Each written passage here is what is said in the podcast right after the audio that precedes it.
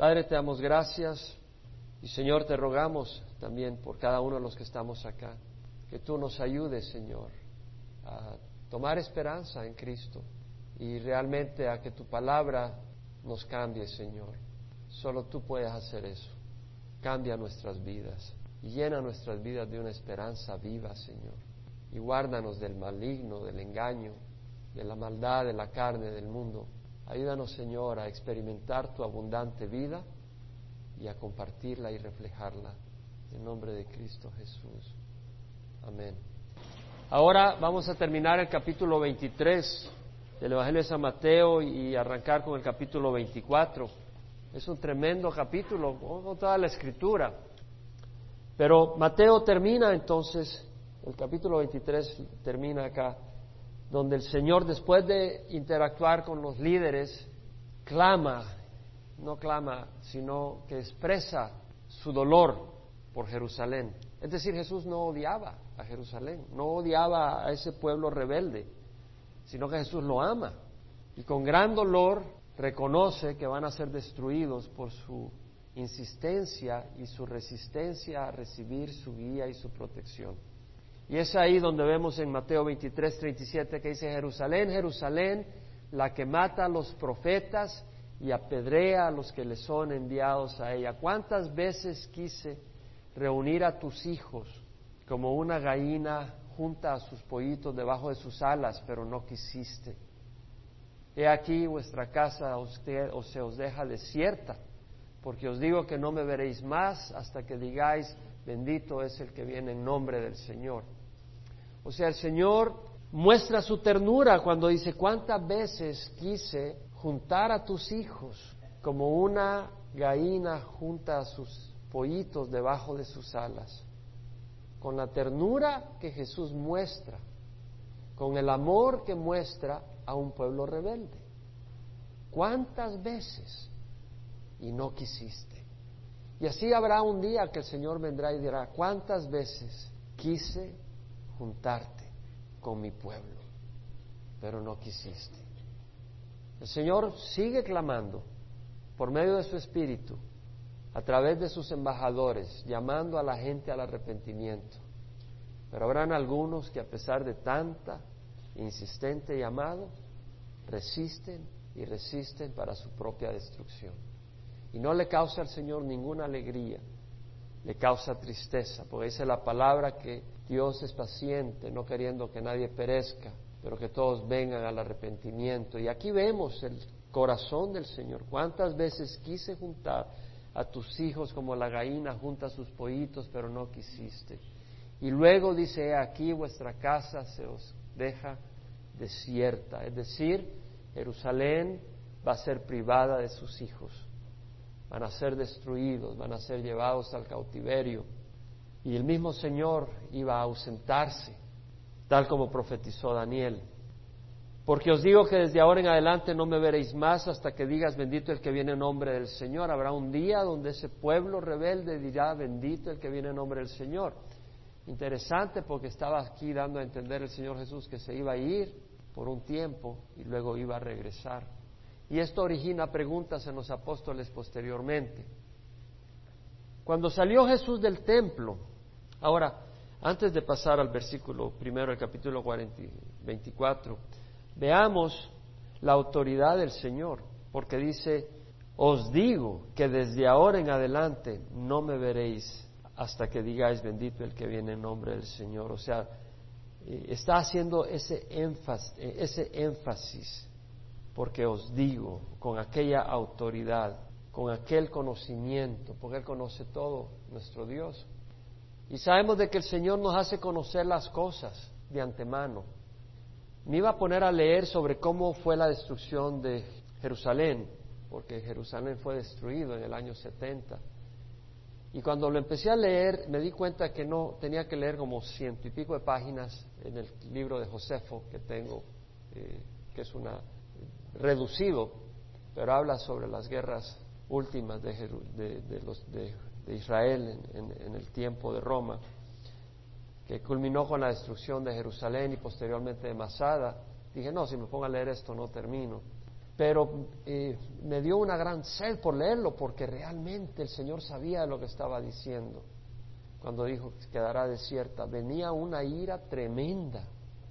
La destrucción que vino, la masacre que vino fue tremenda. Y el Señor lo advirtió y ocurrió. Pero el Señor advierte las cosas y nos profetiza las cosas, una para fortalecer nuestra fe, para que creamos en Él y para que estemos preparados. Y si usted lee sobre la historia de cómo fue destruido en el año 70 Jerusalén y lo pone de acuerdo con esta profecía, se da cuenta que el Señor es nuestro Dios, Él sabe, Él conoce. Y más vale poner atención a todo lo que Él nos enseña y nos dice. Entonces, en el capítulo 24 vemos de que cuando salió Jesús del templo y se iba, se le acercaron sus discípulos para mostrarle los edificios del templo. Marcos dice que era uno el que se le acercó y probablemente acá generaliza Mateo. Pues no, venía solo, ¿verdad? Pero fue uno el que pilló y dijo, Maestro, mira los edificios del templo, admirando su grandeza. Y él les dijo, ¿veis todo esto? En verdad os digo que no quedará aquí piedra sobre piedra que no sea derribada. ¡Wow! Esas son piedras masivas, piedras de miles de kilogramos cada una. Increíble. Y dice, no va a quedar piedra sobre piedra que no sea derribada. Estaba leyendo que cuando Roma destruyó Jerusalén, y no pude tomar el tiempo porque realmente me di cuenta que no me quería concentrar en la historia, me quería concentrar en la palabra. Pero ya, ya es mi homework, mi tarea, yo quiero leer eso porque me entró un gran interés. Roma dejó algunas de las piedras de la muralla ahí para dar a entender a, la gente lo increíble que había sido destruir Jerusalén. Era una, era una fortaleza impenetrable y el que la haya destruido tomó una gran, un gran poderío militar, una gran hazaña militar. Y ellos pues no cabían en su mente. Pero el Señor dijo, no quedará aquí piedra sobre piedra que no sea derribada. Y estando él sentado en el monte de los olivos, llegó al monte de los olivos que está al este de Jerusalén, se le acercaron los discípulos en privado. Otro de los evangelios dice que quienes se le acercaron fueron Pedro y Jacobo, eh, Santiago y Andrés, cuatro de ellos. Y le dijeron, dinos, ¿cuándo sucederá esto? Es decir, ¿cuándo sucederá la destrucción de Jerusalén? Que no quedará piedra sobre piedra. ¿Y cuál será la señal de tu venida y de la consumación de este siglo? La palabra siglo no me gusta ahí porque siglo en nuestro lenguaje moderno representa cien años. La palabra siglo eh, se traduce en otras traducciones en inglés, la New King James Version, la New International y otras, age, era, en esta época. Es decir, ¿cuándo será la consumación de este siglo, de esta época donde el hombre es el que dirige, donde hay reyes, porque viene un nuevo, una nueva era donde Jesús, el Mesías, va a reinar? Te está diciendo, ¿cuándo será, cuál será la señal de, de, tu venida y de la consumación de este siglo? Y Jesús le dijo, mirad que nadie os engañe, porque vendrán muchos en mi nombre diciendo yo soy el Cristo y engañarán a muchos. Si habráis de oír de guerras y rumores de guerra, cuidado no os alarméis porque es necesario que todo esto suceda, pero todavía no es el fin. O sea, van a haber guerras, dice el Señor, van a haber rumores de guerra. No os alarméis, todo esto va a suceder, pero todavía no es el fin. Es decir, el Señor empieza a profetizar de que van a haber guerras y rumores de guerra. No quiere decir de que las guerras que se están incrementando y que se están poniendo más difíciles ahora no sean señas, porque todo esto va a ocurrir como dolores de parto y se van a empeorar las cosas en los últimos días. Dice, se levantará nación contra nación y reino contra reino. Pienso nación contra nación, por ejemplo, Irak, perdón, o Irán contra Israel, una nación contra otra nación. Y estamos entrando en una época crítica. Yo creo que estamos en los últimos días. Algunos de ustedes ya me han oído decir eso muchas veces y creo que algunos piensan de que lo digo como un cliché. Pero no lo digo como un cliché, como una frase así por decirla. Yo estoy convencido que estamos en los últimos días. Estoy convencido. Eh, solo el Espíritu te puede dar ese convencimiento. Yo no te puedo dar ya razones porque las razones son claras, nos rodean, pero puedo ver las cosas. Se levantará nación contra nación y reino contra reino, y en diferentes lugares habrá hambres y terremotos, pero todo esto es el comienzo de dolores. La palabra dolores es dolores de parto. Los dolores de parto aumentan en frecuencia y en intensidad. Ahora, vemos nosotros, estas son señas de lo que va a ir ocurriendo hacia la venida del fin. Ahora, en el siglo XX vimos dos guerras mundiales. La Primera Guerra Mundial, millones que murieron. La Segunda Guerra Mundial, millones que murieron. De ahí la guerra de Vietnam, la guerra de Corea. Y ahora estamos viendo una guerra que se está levantando muy grave. Estamos viendo el mundo islámico, un reino, el reino islámico, el reino musulmán, que incluye varias naciones. Estamos viendo cómo se está levantando contra el mundo occidental. Y su plan es hacer el mundo un reino islámico por la fuerza. Y no van a descansar hasta que lo logren. Ahora estas naciones tienen energía nuclear, tienen conocimiento de energía nuclear. Son enemigos claros contra el mundo occidental y contra el cristianismo. Y sabemos que es cuestión de tiempo que ellos eh, logren un ataque efectivo como el que hicieron en el año 2001 en Estados Unidos, que va a lanzar la economía que ya está mala en una condición mucho peor. Son tiempos difíciles. Lucas habla no solo de hambre y de guerras y de terremotos, pero también habla de pestes. En el siglo XX vimos el advenimiento del SIDA, del AIDS, y la cantidad eh, de gente, hay 38 millones de personas ahorita que viven con el AIDS, con el SIDA, el HIV, y muchos millones ya han muerto. Y no solo eso, eh, han existido los, las pandemias, la muerte por virus, que si no se controlan producen millones de muerte y es cuestión de tiempo que aparezca un virus donde no pueda haber el tiempo necesario para reaccionar y responder. Se habla de hambre, han habido hambrunas tremendas, de hecho cada año seis millones de niños menores de cinco años se mueren por malnutrición en el mundo, seis millones. Es una muerte enorme, una cantidad, una mortandad enorme. Niños menores de cinco años, sin contar gente mayor que muere por hambre. Hay hambrunas y obviamente que terremotos los hay y hemos visto la incidencia de terremotos y señales, eh, volcanes el volcán en Islandia y ahora en Guatemala esta semana hizo erupción y la capital llena de ceniza. Eh, el Señor está dándonos los avisos, las cosas están empeorando. Ahora, Lucas nos narra las señales que van a ocurrir para la destrucción del templo y de Jerusalén, y eso lo vemos en Lucas capítulo 21. El versículo 10 dice, se levantará nación contra nación, reino contra reino, habrá grandes terremotos y plagas y hambres en diversos lugares y habrá terrores y grandes señales del cielo. Es decir, va dando todas las cosas que iban a ocurrir, las da en un resumen, pero iban a ocurrir en forma de dolores de parto, en aumento de frecuencia e intensidad. Pero antes de todas estas cosas, dice, nos echarán mano y os perseguirán, entregándoos a las sinagogas y cárceles antes de estas cosas. Está hablando ahora de la persecución que viene a la iglesia, al principio.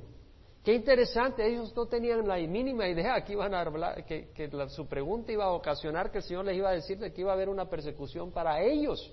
Dice, porque os echarán manos y os perseguirán, entregándoos a las sinagogas y cárceles, llevándoos ante reyes y gobernadores por causa de mi nombre. Esto os dará oportunidad de testificar, por tanto proponed en vuestros corazones no preparar de antemano vuestra defensa, porque yo os daré palabra y sabiduría que ninguno de vuestros adversarios podrá resistir ni refutar. Pero seréis entregados aún por padres, hermanos, parientes y amigos, y matarán a algunos de vosotros. El Señor les está diciendo lo que iban a hacer con ellos.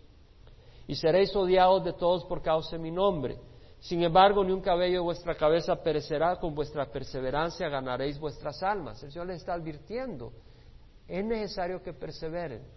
El hecho de que los amenacen a muerte no es justificación para que me nieguen. Y les dice, tienen que perseverar.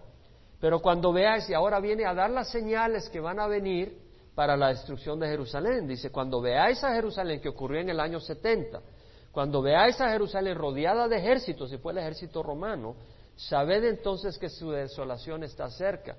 Me llamó la atención cuando empecé a leer este libro de historia de cómo fue que provocó que Roma rodeara a Jerusalén. ¿Qué fue lo que provocó que Roma viniera contra Jerusalén? Me llamó mucho la atención porque pude ver cómo Dios permitió las fuerzas satánicas movilizaran a Roma para que vinieran contra Jerusalén, porque ¿por qué iba a provocar Jerusalén a Roma para ser destruida? No tenía lógica.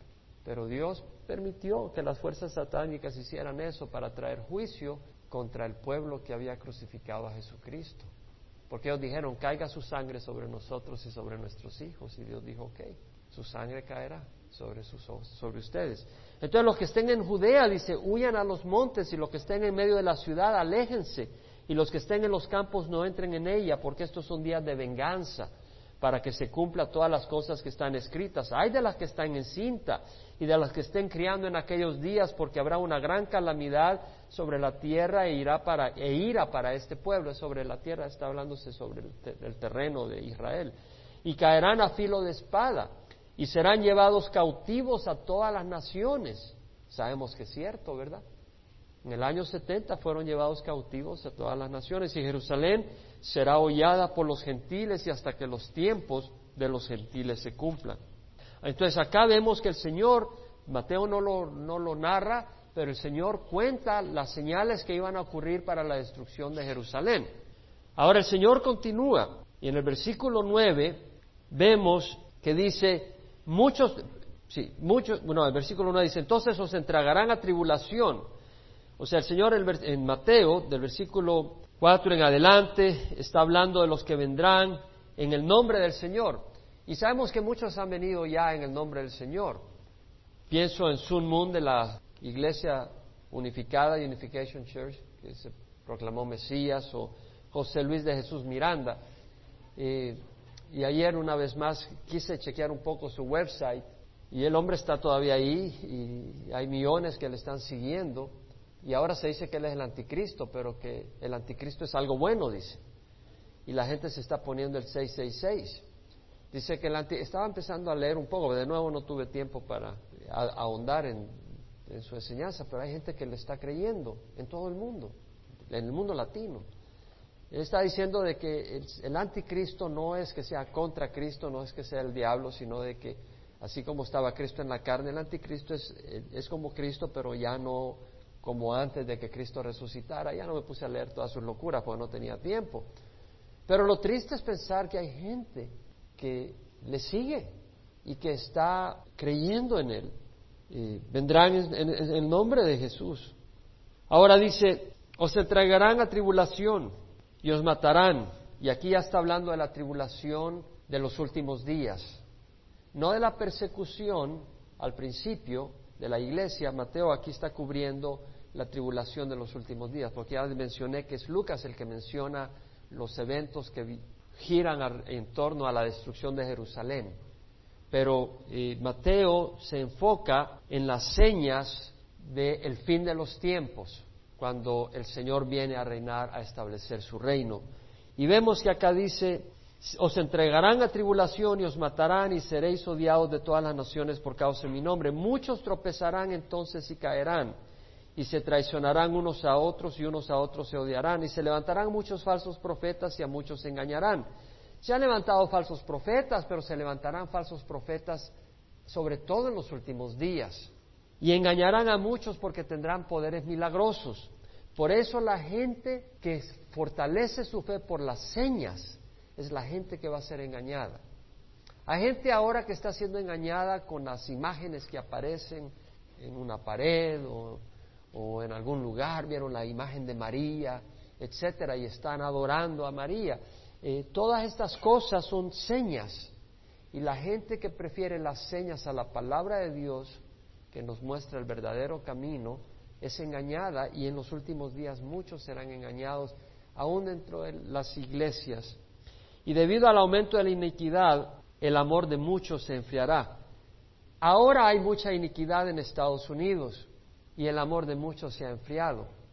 Hay personas que vienen a la iglesia y reciben al Señor y se enfrían. ¿Qué van a hacer cuando las cosas se hagan peor, hermanos? ¿Qué vas a hacer tú si tu fe es débil ahora? ¿Qué van a hacer tus hijos si tú no les encaminas en una fe fuerte? Porque vienen días cada vez peores y los vas a ver a menos que el Señor te llame a casa antes o el Señor venga por nosotros pronto, que está por suceder. Pero si, si faltan unos cuantos años, ¿qué vas a hacer tú si ahora eres débil en la fe? Tienes que fortalecerte. Créeme lo que te estoy diciendo. El que persevere hasta el fin, ese será salvo. Santiago dice, bienaventurado el hombre que persevera bajo la prueba, porque una vez aprobado, recibirá la corona de vida que Dios ha prometido para los que le aman. Únicamente los que le aman al Señor van a perseverar. Y este Evangelio del Reino se predicará en todo el mundo. Algunos dicen, el Señor no viene hasta que se predique el Evangelio del Reino en todo el mundo. Se equivoca, mi hermano. Usted no entiende la Escritura entonces. El Señor dio la orden Recibiréis poder cuando el Espíritu Santo descienda sobre vosotros y me seréis testigos en Jerusalén, Judea y Samaria hasta los confines del mundo.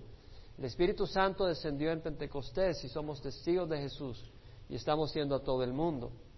Y el Señor nos ha dado la orden de predicar el Evangelio, pero el Señor va a completar la predicación del Evangelio de otra manera al final. Va a mandar a un ángel en la tribulación a predicar el Evangelio. Y cuando empiece la tribulación va a tener dos testigos que van a estar predicando el Evangelio desde Jerusalén. Así que durante los tres primeros y medios años de la tribulación van a estar dos testigos. Puede ser que sea Elías y Moisés o Elías y Enoch, gracias. Eh, Moisés y Enoch. No sabemos exactamente quiénes van a ser, pero esos dos testigos van a estar predicando y a los, a los tres años y medio va, va a ser muerto, van a ser muertos pero también van a ser resucitados y llevados al cielo. Y en los otros tres años y medio, al principio, va a ser un ángel el que va a predicar el Evangelio. Entonces, no necesita ocurrir que el Evangelio se lleve a todo el mundo. Hay que llevarlo a todo el mundo, pero no es un requisito para que el Señor venga por su iglesia. El Señor puede venir por su iglesia ya, pero todas las cosas están apuntando a que todo está listo para un, un conflicto de nivel serio qué es lo que va a ocurrir en la tribulación y empezamos a ver señas en el cosmos. Estamos viendo el, calentamiento global, estamos viendo que se están derritiendo los glaciares, estamos viendo que estamos contaminando los mares seriamente. Es un millón de galones de petróleo que se han estado fugando dentro del mar en el Golfo de México desde que se ocurrió el problema ese con la empresa BP y no pudieron eh, pararlo esta semana que trataron una nueva estrategia y sigue botando petróleo. Y según lo que había leído es que la nueva estrategia si no funcionaba podía empeorar la fuga de petróleo y hacerla tres o cuatro veces peor porque en vez de pararlo pudiera abrir más la, apertura por donde está saliendo el petróleo. Entonces está sin parar desde hace semanas ya un millón de galones de petróleo vertiéndose en el mar y matando toda la vida animal en su alrededor y va a contaminar las costas.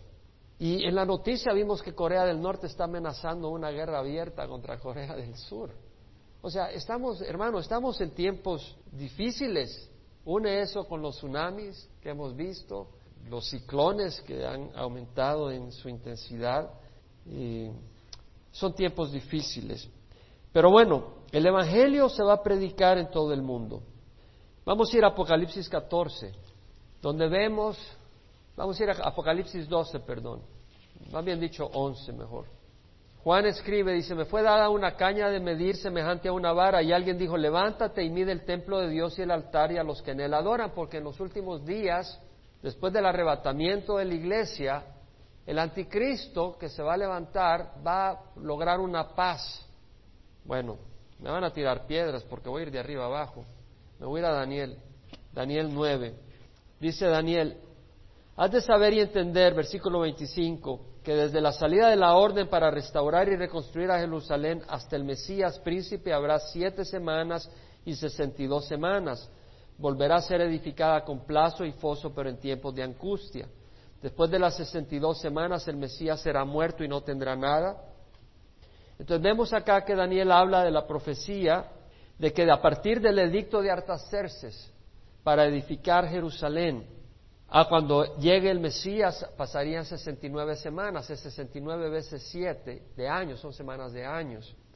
Es decir, 483 años de 360 días. Y efectivamente, después del edicto de Artaxerxes, a los 483 años de 360 días, Jesús entró ese domingo a Jerusalén, en lo que llamamos el Domingo de Ramos. Daniel separa las 69 semanas en 7 y 62, porque 7 semanas son 49 años, 7 por 7, 49 años que tomó para reedificar la ciudad y de ahí 62 semanas más que transcurrieron y luego Jesús entró a Jerusalén. Ahora, luego Jesús fue asesinado, fue crucificado y el Señor lo llevó al cielo. Entonces dice, y después de las 62 semanas el Mesías será muerto y no tendrá nada, y el pueblo del príncipe que ha de venir destruirá la ciudad, que fue lo que profetizó Jesús. ¿Quién destruyó la ciudad? Fue Roma. Entonces sabemos que el anticristo será del imperio romano que revive y ahorita está reviviendo. La comunidad europea, el imperio romano ahora está reviviendo. Eh, entonces será destruida la ciudad y el santuario, lo que profetizó Daniel y Jesús. Su fin vendrá con inundación, aún hasta el fin habrá guerra, las desolaciones están determinadas. Ahora, hablando de este príncipe que es el anticristo, Daniel dice que él hará un pacto firme con muchos por una semana. ¿Qué pasó entre la 69, 69 semana y la 70? hay un espacio indeterminado que es el tiempo de los gentiles donde nosotros estamos.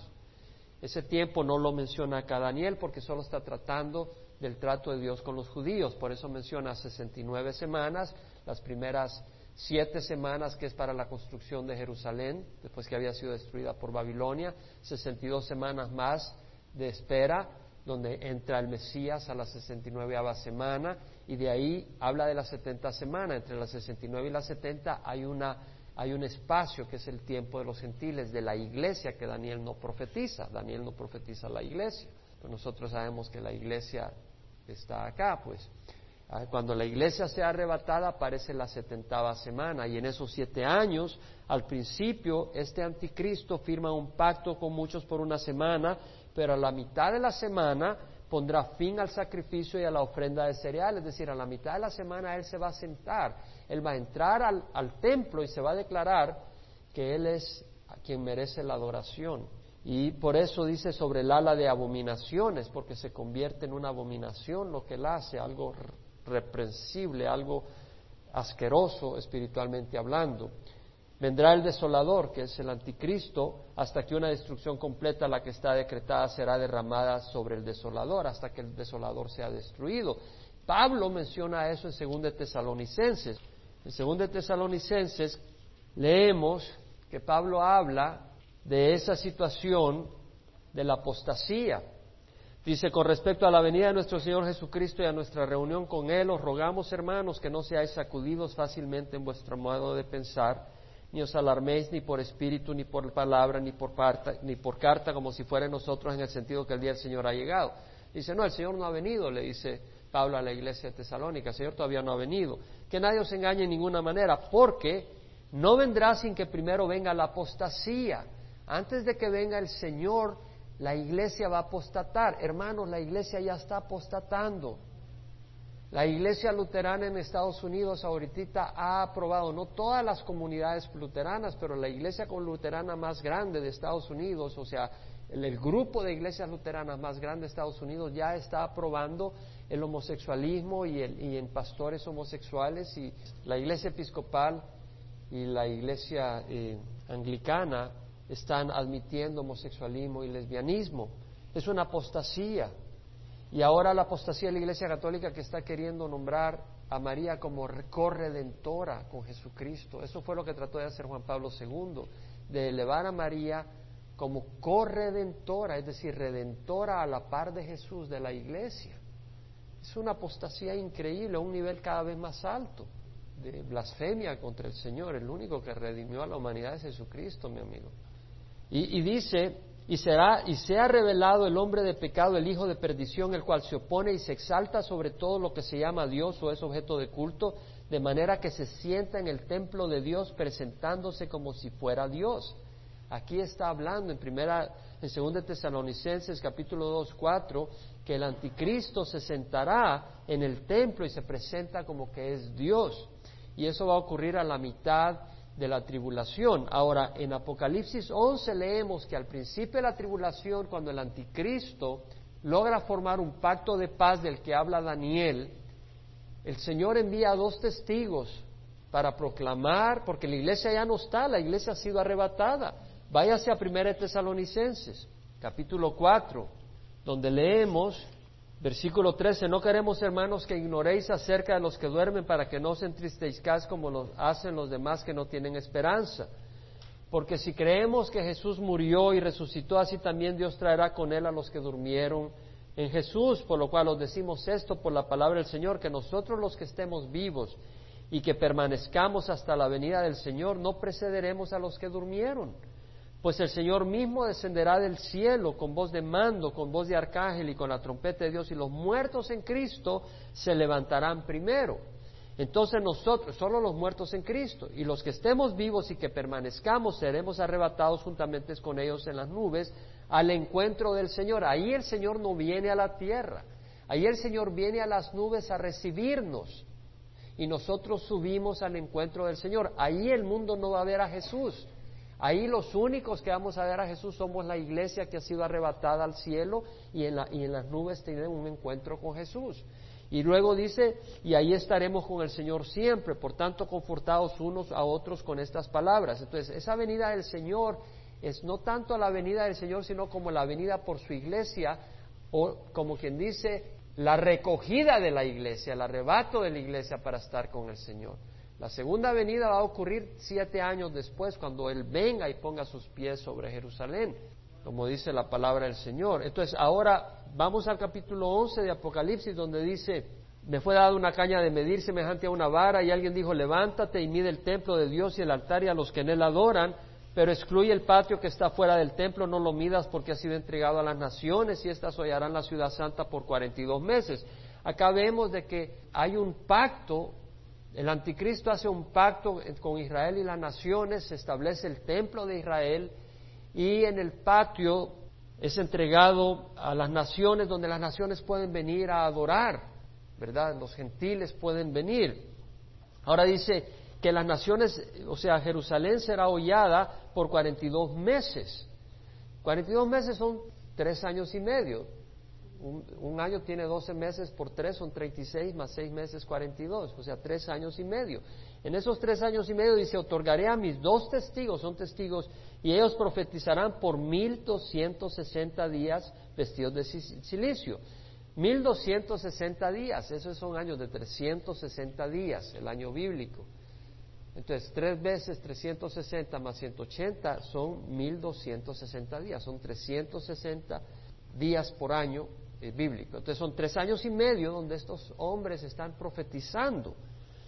Y profetizar quiere decir declarar la palabra de Dios, que se arrepientan, que hagan la paz con el Señor, que pongan su fe en el Señor. Y estos son los dos olivos y los dos candeleros que están delante del Señor de la tierra. Y si alguno quiere hacerles daño, de su boca sale fuego. Es decir, ellos dirán, si alguien quiere hacerles daño, fuego. Y cae fuego del cielo y los achicharra a sus enemigos. Así como hizo Elías y devora a sus enemigos, así debe morir cualquiera que quiera hacerles daño. Estos tienen poder para cerrar el cielo a fin de que no llueva durante los días en que ellos profeticen. Entendemos de que Elías Dios lo usó para hacer caer fuego del cielo y lo usó para cerrar el cielo y que no lloviera y lo mismo va a hacer acá Elías. Y tiene poder sobre las aguas para convertirlas en sangre. Sabemos que a Moisés le dio poder Dios para hacer eso. Por eso se piensa que puede ser Moisés el otro. Otra posibilidad es que sea Enoch, porque Enoch fue arrebatado al cielo y no murió. Y así como Dios le dio a Moisés poder para convertir el agua en sangre, lo puede dar para, se lo puede dar a, Enoch. Y para herir la tierra con toda suerte de plagas todas las veces que quieran. Cuando hayan terminado de dar el testimonio, la bestia que sube del abismo, esta bestia es el anticristo. Hará guerra contra ellos, los vencerá y los matará. Y sus cadáveres yacerán en la calle de la gran ciudad que simbólicamente se llama Sodoma y Egipto, donde también su Señor fue crucificado es Jerusalén, Jerusalén donde fue crucificado Jesucristo. Se llama Sodoma por la inmoralidad y se llama Egipto por la idolatría. Son dos áreas que han afectado a Israel y que estamos viendo ahora. Por ejemplo, Tel Aviv es la capital del mundo homosexual, ¿sabe usted? En Israel, un homosexualismo tremendo.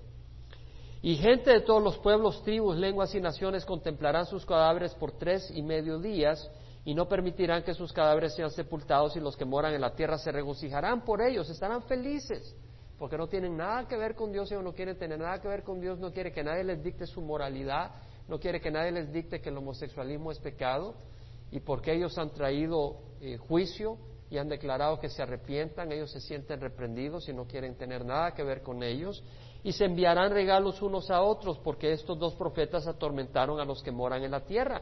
Dice la palabra que traerán plagas. Pero después de tres días y medio el aliento de la vida de parte de Dios vino a ellos y se pusieron en pie y gran temor cayó sobre aquellos que las contemplaban. O sea, el mundo entero pudo ver. ¿Por qué? Porque hay televisión por satélite. Entonces el mundo entero va a poder ver esta situación. Y vemos que suben al cielo en la nube y sus enemigos los vieron. Entonces vemos acá estos, estos dos testigos en los tres primeros años y medio de la tribulación.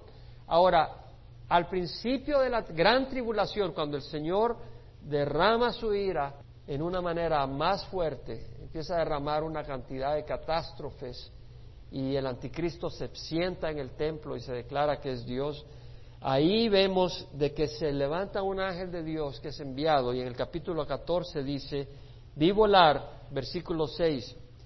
Vi volar en medio del cielo a otro ángel que tenía un evangelio eterno. Dios usa un ángel al final para proclamar, el evangelio, para proclamar el evangelio en todo el mundo, dice, para anunciarlo a los que moran en la tierra y a toda nación, tribu, lengua y pueblo. Y diciendo a gran voz, temed a Dios y dadle gloria. Ese es el problema, el mundo no tiene temor santo de Dios. Y no saben de que viene un juicio serio. Pero el Señor dice, como una gallina recoge a sus hijos, a sus pollitos bajo sus alas. Quise yo recoger, juntarlos, pero no quisiste. Pero ahora dice, temed a Dios y dale gloria, porque la hora de su juicio ha llegado, adorad al que hizo el cielo y la tierra, el mar y las fuentes de las aguas. Es decir, Dios envía un ángel para anunciar el Evangelio en los últimos tres años y medio de la tribulación. Ahora entendamos de que esos tres años y medio son años difíciles. ¿Por qué? porque va a estar gobernando el anticristo. Apocalipsis capítulo 13 vemos acá que dice que el dragón se paró sobre la arena del mar. El dragón acá es el diablo. Y vi que subía del mar una bestia que tenía diez cuernos y siete cabezas. Esta bestia es el imperio romano y es también eh, el anticristo. Veremos que el anticristo está acá. Pero es, es el imperio romano que se levanta. Vamos a ir a Daniel tengo que ir de arriba abajo porque es la manera de poder realmente enseñar esto. Si vamos a Daniel capítulo 7, él habla de cuatro imperios.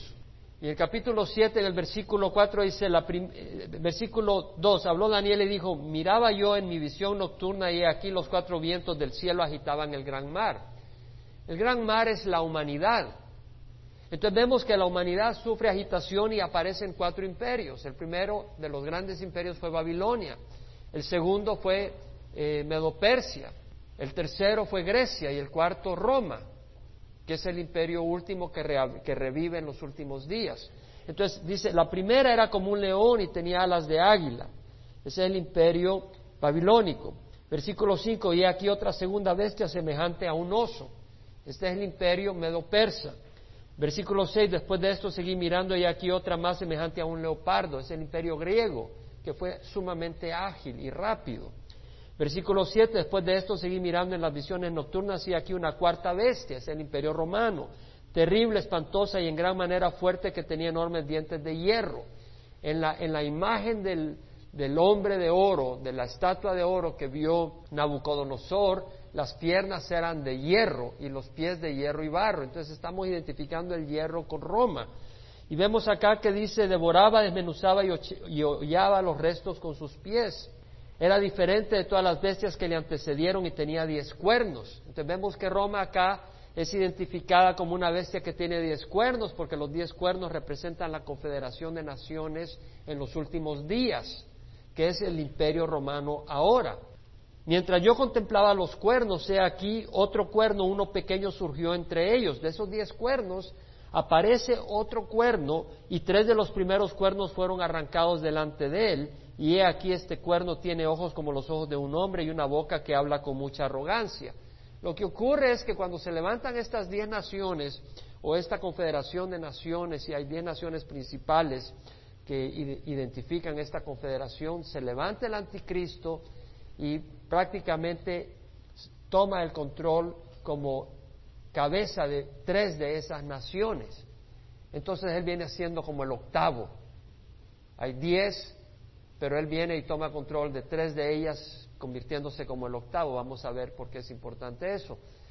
Y luego las diez naciones le dan a él totalmente el poderío y el anticristo se vuelve en el gobernante universal de este mundo durante los últimos días el versículo 11 vemos que dice que yo seguí mirando a causa del ruido de las palabras arrogantes que el cuerno decía, es este cuerno de esta bestia del imperio romano, este cuerno del anticristo que sale del imperio romano.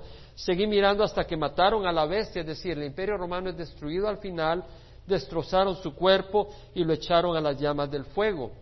Bueno, no solo es destruido el imperio romano, sino que el anticristo es literalmente lanzado al lago de fuego y de azufre donde Él es echado al fuego ahí junto con la bestia, con la segunda bestia, que es el falso profeta, por mil años.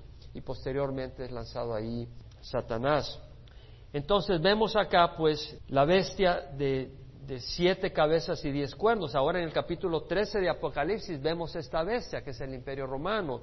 Vi que subía del mar una bestia que tenía diez cuernos. El mar representa a la humanidad de la humanidad aparece el imperio romano, que tiene diez cuernos y siete cabezas en sus cuernos. Había diez diademas y en sus cabezas había nombres blasfemos. La bestia que viera semejante a un leopardo. Acuérdese, el leopardo representaba al imperio griego. Sus pies eran como los de un oso. El oso representa el imperio medo-persa. Y su boca como la boca de un león representa el imperio babilónico. entonces, esta bestia, el imperio romano, tiene trazas de los tres imperios que le antecedieron. Y el dragón le dio su poder, su trono y su gran autoridad. El dragón es la serpiente antigua, es Satanás, y le da el poder total a un hombre que es el anticristo, y le da el poder a un imperio que es el imperio romano. Y vi una de sus cabezas, ¿se acuerda que había siete cabezas? Una de sus cabezas, ¿por qué siete cabezas? Porque hay siete reyes que gobiernan sobre el imperio romano. Reyes en cuanto a que es un club especial de reyes, probablemente poseídos por, demonios. Y entonces el último, que es el anticristo, es el séptimo rey, que es una de las cabezas. Y vi una de sus cabezas como herida de muerte. ¿Por qué? Porque vamos a ver de que hieren al anticristo, pero él se recupera milagrosamente y mucha gente se vuelve seguidor de él. Pero su herida mortal fue sanada y la tierra entera se maravilló y seguía tras la bestia, seguía tras este imperio romano y tras este anticristo. Y adoraron al dragón, a Satanás, porque se viste como ángel de luz. Él no va a venir con cuernos, él va a aparecer como un ángel, como alguien que trae luz, como el Dios verdadero del universo. Porque ha sido dada autoridad a la bestia y adoraron a la bestia diciendo, o sea que adoraron al dragón que es Satanás y a la bestia que es el anticristo, diciendo, ¿quién es semejante a la bestia y quién puede luchar contra ella? Ellos se van de boca, se van de bruces al ver el milagro, al ver la seña de que este hombre que tenía una herida mortal ha resucitado prácticamente. Si tú te dejas llevar por señales milagrosas, te vas a confundir. Si tú te dejas llevar por la Biblia, y te lo digo, esta enseñanza es muy importante porque algunos de ustedes y este servidor seremos arrebatados cuando el Señor venga. Y espero que todos. Pero si hay alguno que se queda, recuérdate estas palabras, porque entonces tienes que ser sabio, porque si no te vas a condenar. Y la única oportunidad que te va a quedar es dar tu vida, porque veremos que vas a tener que dar tu vida porque va a haber una persecución contra los cristianos. Entonces dice, se le dio una boca a esta, a esta bestia, que hablaba palabras arrogantes y blasfemias y se le dio autoridad para actuar durante 42 meses. Ahora, un año tiene 12 meses. Tres años, treinta y seis. Cuarenta y dos son tres años y medio. Son los tres años y medio que el anticristo blasfema. Y abrió su boca en blasfemia contra Dios para blasfemar su nombre y su tabernáculo. Es decir, aquí va a blasfemar contra Jesús, va a blasfemar contra Jehová. diciendo que Él es el, Él es el que tiene su puesto. Y su tabernáculo, es decir, el tabernáculo de Dios contra los que moran en el cielo, se le concedió hacer guerra contra los santos y vencerlos. ¿Qué vas a hacer tú en ese tiempo si vienes al Señor? Si vas a ser vencido. Y entonces muchos van a ver que hay otros que no, que no están siendo vencidos, que están fuertes con el anticristo, que se presenta como un Dios.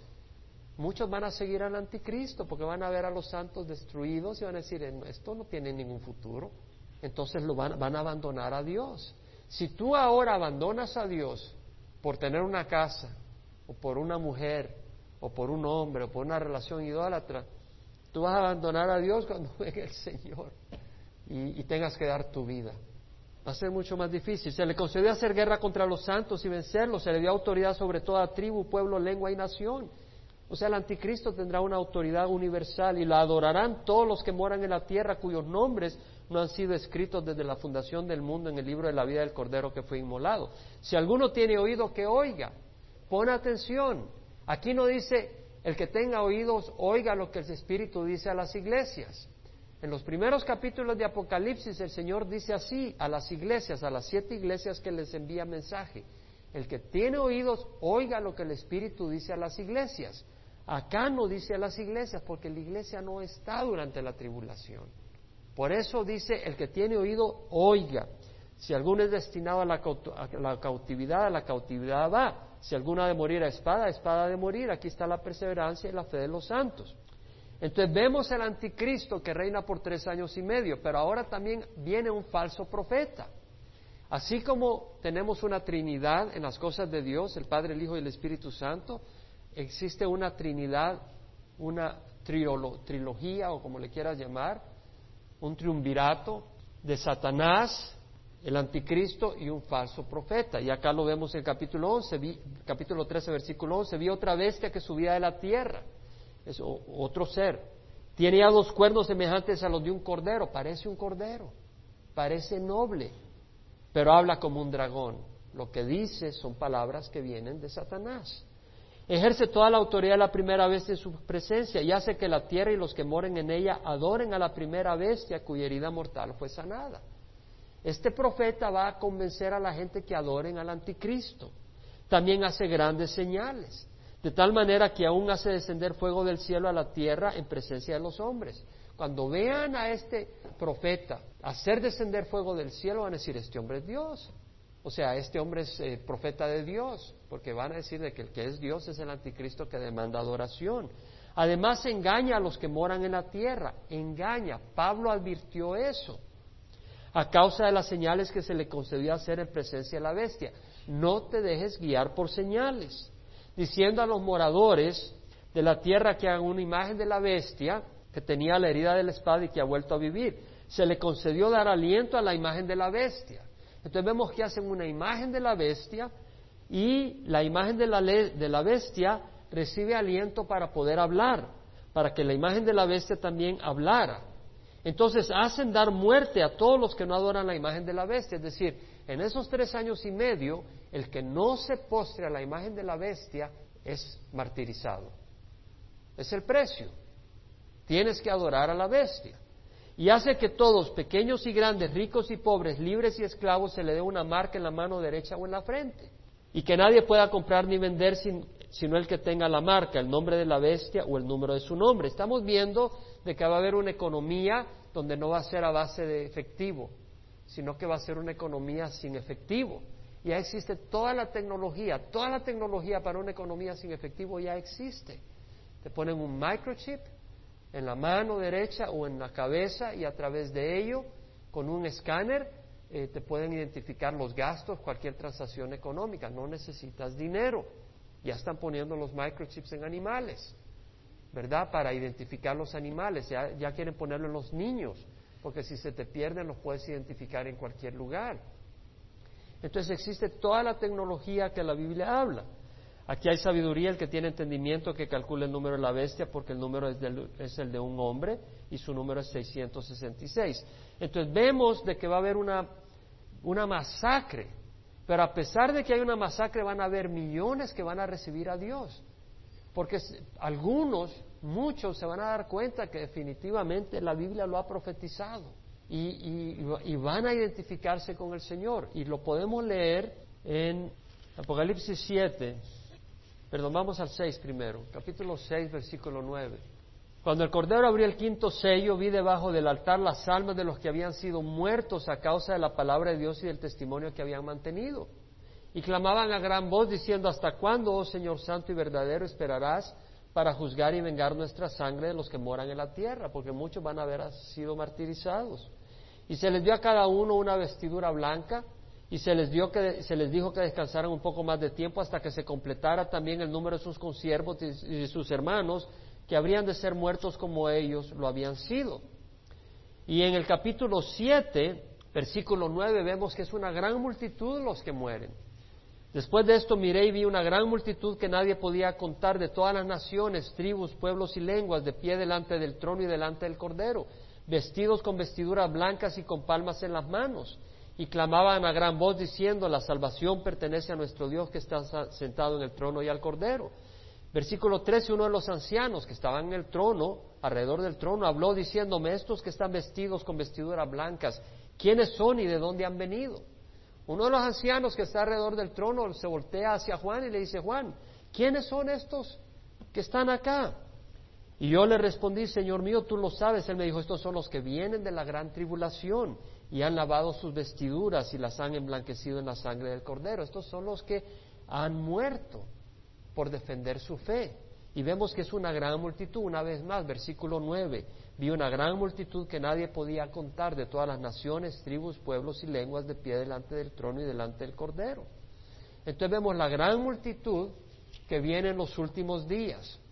Si hagamos con Mateo 23, perdón, 24. Entonces, versículo 14, este, este Evangelio del Reino se predicará en todo el mundo como testimonio a todas las naciones y entonces vendrá el fin. Por tanto, cuando veáis la abominación de la desolación de que se habló por medio del profeta Daniel, ya lo hablamos, colocada en el lugar santo, el que lea, que entienda. ¿Quién va a leer? Los que se queden en la tribulación. Ellos van a leer y van a decir, está profetizado. El arrebatamiento fue profetizado, por eso van a haber millones de personas que van a venir al Señor. Porque algunos no ven ahora, algunos no saben, pero los que saben y ahora se rajan con los que saben del Señor y se hacen para atrás por las presiones del mundo, yo no creo que vengan al Señor cuando venga la tribulación. Yo pienso que los que van a venir son aquellos que realmente no sabían y se dieron cuenta de que estaba escrito. Y cuando se den cuenta van a venir al Señor. Pero los que se rajan ahora, yo pienso que se van a rajar después más fácilmente. Por tanto, cuando veas la abominación de la desolación de que se habló por medio del profeta Daniel colocada en el lugar santo, el, que lea, que entienda, entonces los que estén en Judea huyan a los montes. Porque en ese momento, cuando él se sienta en el templo, lanza una persecución contra los judíos. El que esté en la azotea no baje a sacar las cosas de su casa y el que esté en el campo no vuelva atrás a tomar su capa. Pero hay de las que estén en cinta y de las que estén criando en aquellos días Orad para que vuestra huida no suceda en invierno ni en día de reposo. Aquí está diciendo el Señor de que si ellos oran, si ellos oran, los que se queden para la tribulación, si ellos oran, los que vienen al Señor, el pueblo judío se empieza a dar cuenta y oran. El Señor puede hacer de que cuando se siente el anticristo lo haga en tal fecha que no sea invierno ni en un día de reposo. Porque si ocurre en invierno, va a ser muy difícil que salgan de Jerusalén. Y si ocurre en un día de reposo no va a haber transporte ni nada y va a ser muy complicado escapar. Pero habrá desde entonces una gran tribulación tal como no ha acontecido desde el principio del mundo hasta ahora ni acontecerá jamás. Esto es peor que el holocausto. Y si aquellos días no fueron acortados, nadie se salvaría, pero por causa de los escogidos aquellos días serán acortados. Es decir, si el Señor no parara todo lo que está ocurriendo, no quedaría nadie vivo, de los creyentes por lo menos. Pero el Señor permitirá creyentes para que pueblen la tierra, o sea, la tierra sea poblada de los creyentes que vienen a Dios en la tribulación y que no los matan, porque no matan a todos, no logran matar a todos, aunque tratan de matar a todos. Entonces, si algunos dicen, mirad, aquí está el Cristo, ahí está, no le creáis. Es decir, está diciendo, si en esos días alguien dice, aquí está el Cristo, dice, no le creáis, porque el Señor no va a llamar a la gente de esa manera, va a mandar un ángel para recoger a sus escogidos. Porque se levantarán falsos cristos y falsos profetas y mostrarán grandes señales y prodigios, para así engañar, de ser posible, aún los escogidos. Ved que os lo he dicho de antemano. Según de Tesalonicenses, versículo 7 del capítulo 2, dice, porque el, ministerio el misterio de la iniquidad ya está en acción, solo que aquel que por ahora lo detiene lo hará hasta que el mismo sea quitado de en medio. Y entonces será revelado ese inicuo, a quien el Señor matará con el espíritu de su boca. Ese es el anticristo. Y destruirá con el resplandor de su venida. El inicuo cuya venida es conforme a la actividad de Satanás, con todo poder y señales y prodigios mentirosos, y con todo engaño de iniquidad para los que se pierden aunque no recibieron, porque no recibieron el amor de la verdad para, de la verdad para ser salvos. Entonces los que se pierden, se pierden porque son engañados y son engañados porque no aceptaron la verdad cuando tenían la oportunidad de aceptarla. Si nosotros despreciamos la verdad ahora, Dios va a retirar su mano de nosotros, vamos a ser cegados, nuestro corazón va a ser endurecido y va a ir tras las señales y vamos a ser bien engañados.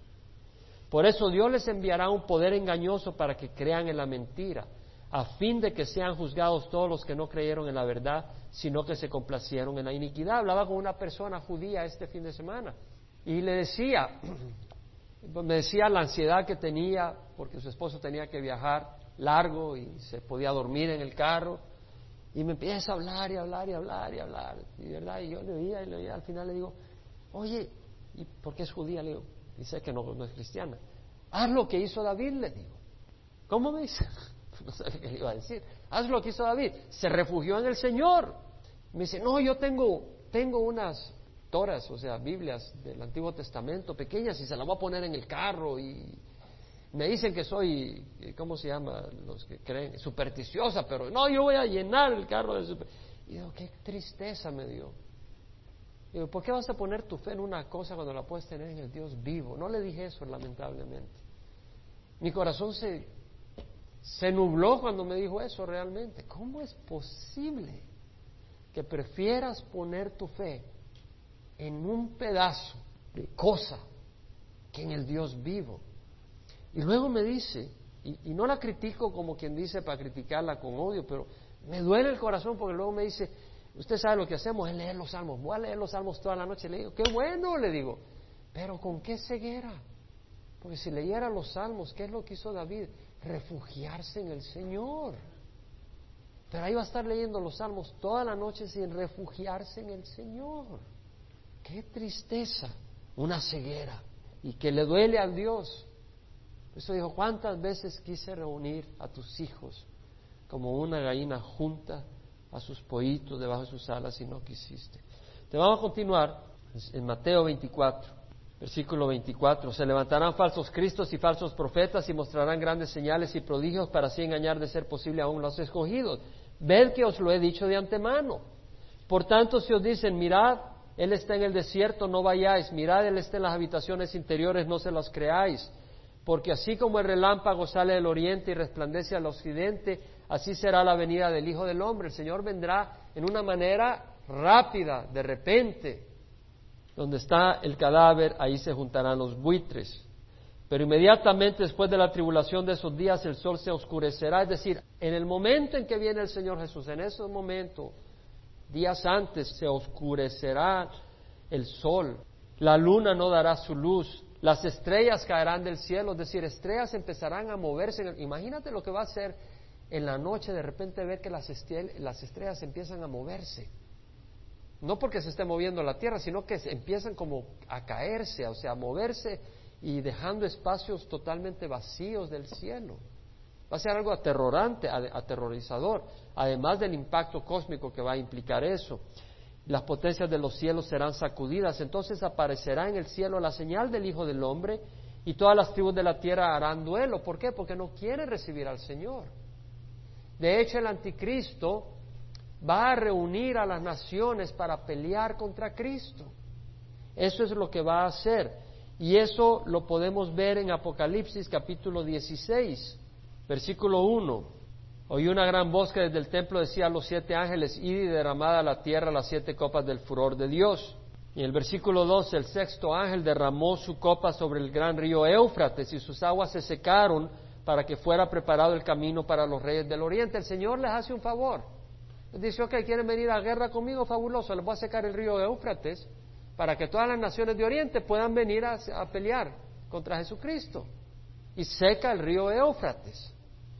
Y vi salir de la boca del dragón, del que es Satanás, de la boca de la bestia, que es el, el, anticristo, y de la boca del falso profeta, a tres espíritus inmundos semejantes a ranas. Son espíritus de demonios que hacen señales, los cuales van a los reyes de todo el mundo a reunirlos para la batalla del gran día del Dios Todopoderoso. He aquí vengo como ladrón, bienaventurado el que vela y guarda sus ropas, no sea que ande desnudo y vean su vergüenza. Bienaventurado el que vela. Y los reunieron en el lugar que en hebreo se llama Armagedón. Los reúne para la batalla contra el Señor Jesucristo. Entonces, el Señor viene, y esto es distinto al arrebatamiento de la iglesia. En el capítulo 19 leemos de la venida del Señor, versículo 11. Vi el cielo abierto y aquí un caballo blanco, el que lo montaba se llama fiel y verdadero y con justicia juzga y hace la guerra. Sus ojos son una llama de fuego y sobre su cabeza hay muchas diademas y tiene un nombre escrito que nadie conoce sino él. Y está vestido de un manto empapado en sangre. ¿Por qué? Porque viene a traer la ira del Señor. Su nombre es el Verbo de Dios. Y los ejércitos que están en los cielos vestidos de lino fino, blanco y limpio le seguían sobre caballos blancos. Es decir, viene el Señor, el Verbo de Dios es Jesucristo, Viene sobre un caballo blanco y los ejércitos de los cielos vestidos de lino fino, blanco y limpio le seguían. ¿Quiénes son estos vestidos de lino fino y blanco y limpio? Es la iglesia. Porque en Apocalipsis 19 leemos de las bodas del Cordero, donde dice, las bodas del Cordero han llegado y su esposa se ha preparado y a ella le fue concedido vestirse de lino fino, resplandeciente y limpio. Y también en el capítulo 17 de Apocalipsis, versículo 14, leemos de que en la batalla de Armagedón estos pelearán contra el Cordero, dice, y el Cordero los vencerá porque Él es Señor de señores y Rey de reyes, y los que están con Él son llamados escogidos y fieles. No solo son fieles, no solo están vestidos de lino blanco, pero son escogidos. ¿Quiénes somos escogidos? Es la iglesia. Entonces vemos que la iglesia viene con Jesucristo. Y dice el versículo 15, de su boca sale una espada afilada para herir con ella a las naciones y las regirá con vara de hierro. Y él pisa el lagar del vino del furor de la ira del Dios Todopoderoso. Y en su manto y en su muslo tiene un nombre escrito, Rey de Reyes y Señor de Señores, Jesucristo. Versículo 19 dice, vi a la bestia, a los reyes de la tierra y a sus ejércitos reunidos para hacer guerra contra el que iba montado en el caballo y contra su ejército. Vienen a hacer guerra contra el Señor. Y la bestia fue apresada, es el anticristo, y con ella el falso profeta que hacían señales en su presencia con las cuales engañaban a los que habían recibido la marca de la bestia y a los que adoraban su imagen. Los dos fueron arrojados vivos al lago de fuego que arde con azufre. ¿Se acuerdan que en, Daniel 7 habla de la destrucción de esta bestia y de este séptimo cuerno? Y los demás fueron muertos con la espada que salía de la boca del que monta el caballo y todas las aves se saciaron de su carne. Tengo que advertir de la gran Babilonia en los últimos días. Capítulo 17 habla de la gran Babilonia. Dice, uno de los siete ángeles que tenía las siete copas vino y habló conmigo diciendo, ven te mostraré el juicio de la gran ramera, que está sentada sobre muchas aguas. Muchas aguas quiere decir naciones, muchos pueblos. Con ella los reyes, de la tierra cometieron actos inmorales. Inmoralidad quiere decir idolatría. Y los moradores de la tierra fueron embriagados con el vino de su inmoralidad.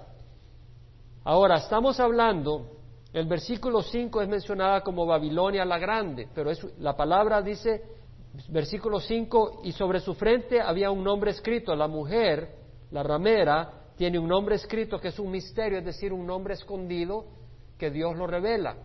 Eso lo revela el Espíritu. Esa Babilonia no es necesariamente la Babilonia física, sino que está hablando de la Iglesia Católica. Y vamos a ver por qué. Dice, y sobre su frente había un nombre escrito, un misterio, Babilonia la grande, la madre de las rameras y de las abominaciones de la tierra. ¿Por qué vemos eso? Porque vemos de que es idólatra. Babilonia es el centro de idolatría.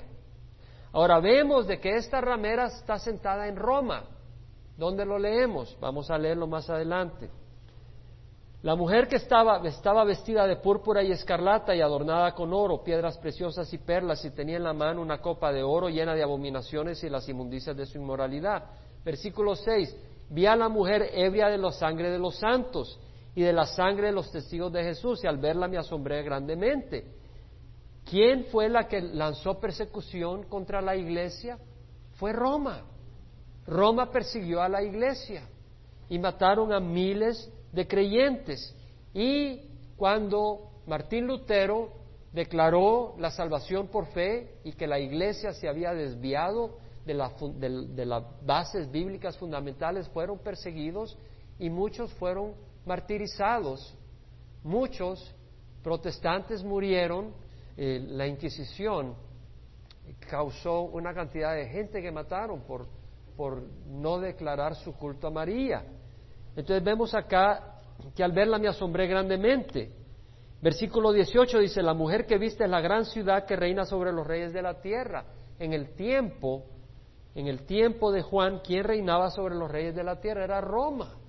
Entonces vemos que esta ramera es Roma, esta, esta ramera eh, vemos que ha hecho alianza con otras naciones.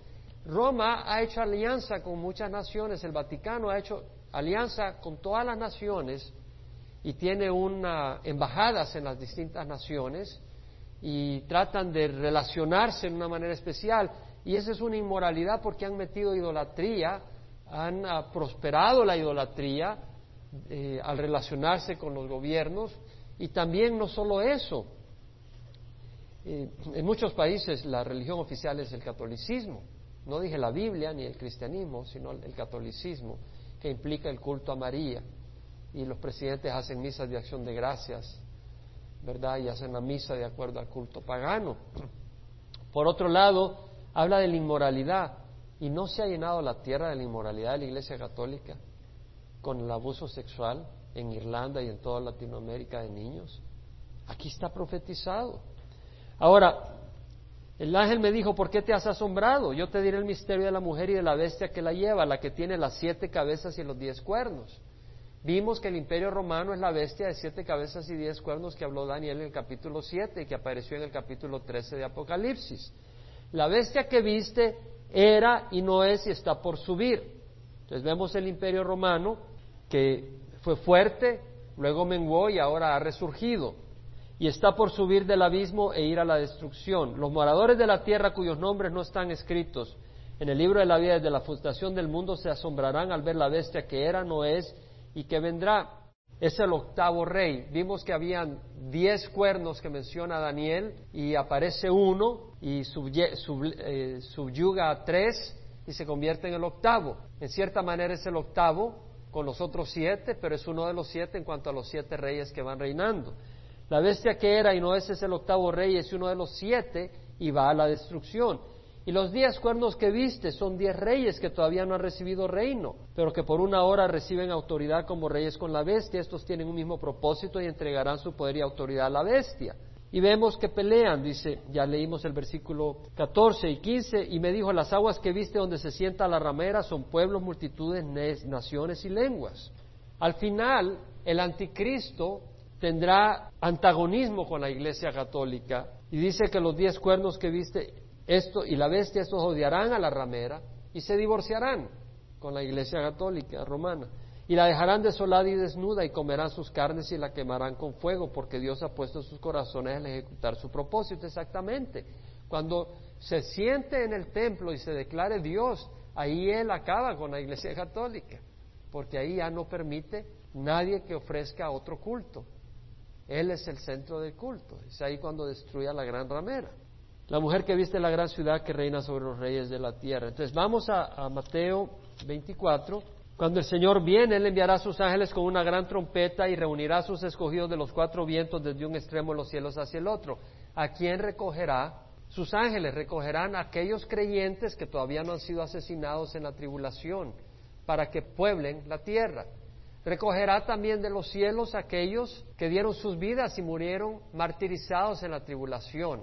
Y también recogerá a todos los santos que resucitarán del Antiguo Testamento, que murieron con la fe en Dios, resucitarán para entrar a reinar con nosotros, con nuestro Señor Jesucristo, por mil años. Voy a acabar leyendo los versículos 32 al 44 porque quiero cerrar con una exhortación. Les pido paciencia. Dice el Señor, de la higuera aprended la parábola. Cuando su rama ya se pone tierna y echa las hojas, sabéis que el verano está cerca.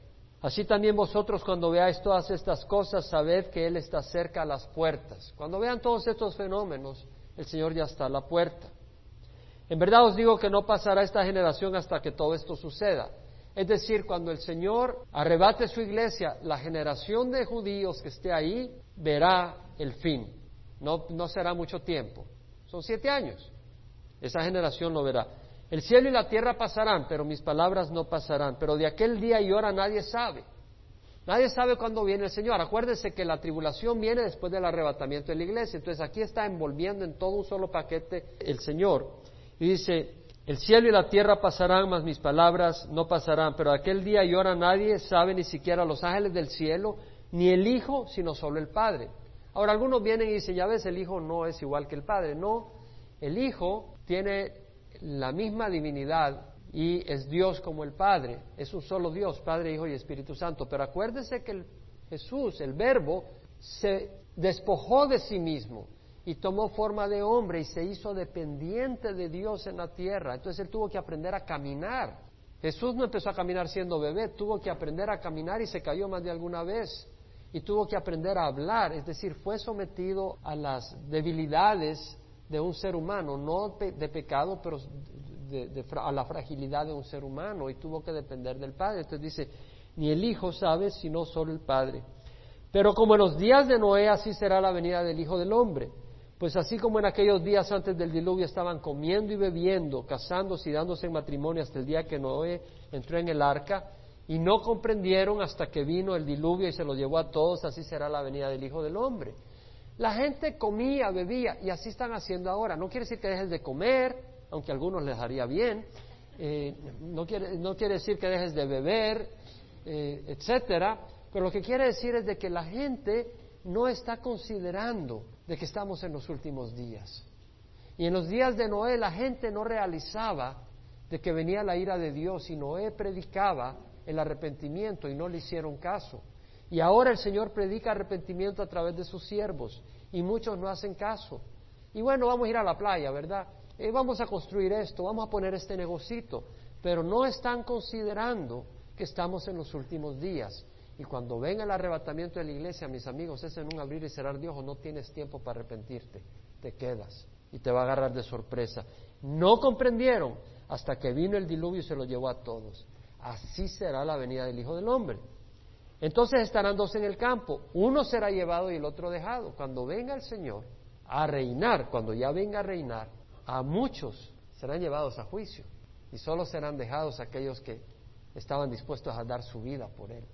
Dos mujeres estarán moliendo en el molino, una será llevada y la otra será dejada. Estarán dos en el campo, uno será llevado y el otro será dejado. Por tanto, velad porque no sabéis en qué día viene vuestro Señor.